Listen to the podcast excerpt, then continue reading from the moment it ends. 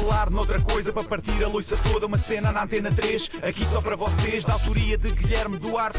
Penso logo existe, já dizia Descartes. Isto é um genérico em rap, mas vai ficar bem estranho. Não tenho mais rimas e vai acabar em feito.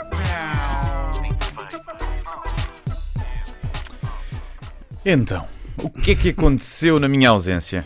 Nada de jeito, não é verdade? Meter o Tiago Ribeiro de castigo a acordar cedo e substituíram-no por ti. E de resto, aconteceu alguma coisa importante em Portugal? Lembras-te assim alguma coisa de repente? Ah, é pá, agora varresse-me. Nada, nada, é que eu tenha visto, resumiu-se tudo a um ator que se jardou e que, com uma injeção no nalguedo, que ia ficando sem uma perna, e mais recentemente a um cabeleireiro que alegadamente se matou. Eh, não sei se pode dizer que se matou ou não, eh, temos de fazer como no cancro e dizemos que é doença prolongada, que é para não atrair e dar azar, não é? Eu acho que está na altura de o suicídio sair do armário e ser assumido. Primeiro, porque a saúde mental é um problema grave que sempre foi tabu e os tabus não se quebram se não se falar neles, não é? E depois, porque eu tenho eh, curiosidade mórbida sobre pessoas que se suicidam, especialmente em saber como foi cometido o suicídio. A forma como te suicidas diz muito sobre a tua personalidade, muito mais do que os signos. Por exemplo, dás um tiro na cabeça, és uma pessoa prática, mas que não se preocupa com os outros que vão ter de limpar a sujeira, não é? Pior são as pessoas que se mandam para a linha do comboio e fazem com que toda a gente chegue atrasada. Já deviam ser uma espécie de peso morto em vida, mas mesmo depois de cadáver continuam a atrasar-nos a todos. Este tema é especialmente importante porque estamos na rentrée do trabalho, na depressão pós-férias, altura muito prolífica em suicídios. Quer dizer, isso são suicídios de comuns mortais e ninguém quer saber, não é? Só damos atenção quando se mata uma celebridade ou um artista famoso. Se bem que no caso dos cantores famosos, suicídio ou overdose acabam por ser causas naturais, já que o estranho seria ouvirmos cantor famoso morre aos 93, descansado durante o sono.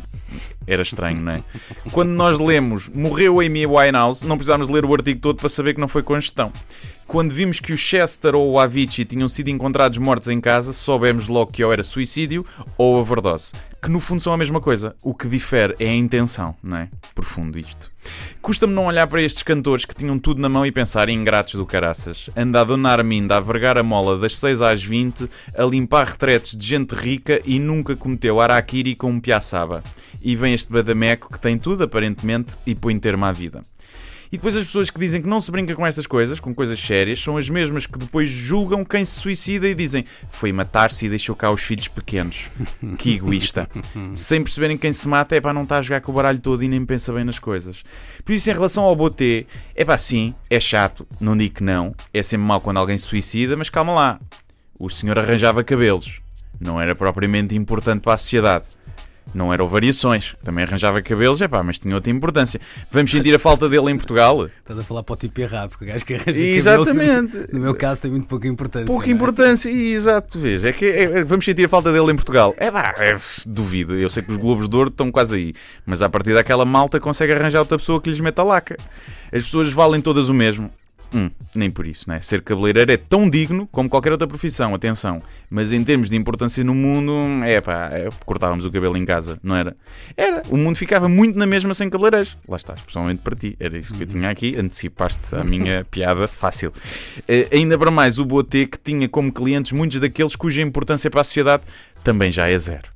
É? Os filhos adotados é que é pior, mas aposto que haverá certamente um casal heterossexual, daqueles ferranhos contra a adoção por casais gays, que vai disponibilizar-se para ficar com as crianças, já que estão sempre tão preocupados com elas. De certeza que isso vai acontecer.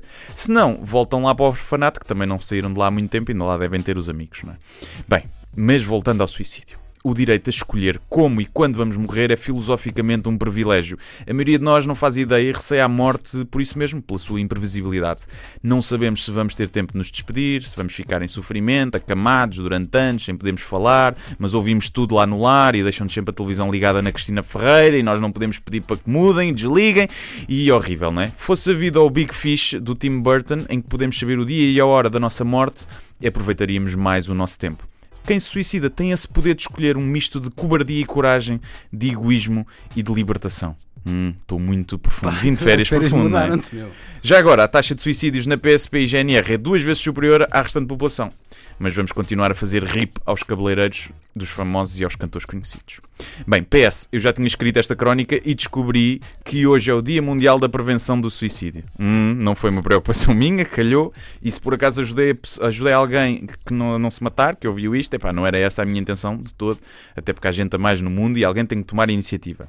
E PS2, uh, eh, saiu há umas horas a notícia que diz que afinal o Boateng não se suicidou. A autópsia concluiu que foi uma embolia de causa natural, mas não me apeteceu reescrever a crónica. Portanto, adeus e até quinta. Por falar noutra coisa, para partir a loiça toda, uma cena na antena 3, aqui só para vocês, da autoria de Guilherme Duarte. Penso logo existe, já dizia Descartes. Isto é um genérico em rap, mas vai ficar bem estranho. Não tenho mais rimas e vai acabar em feito.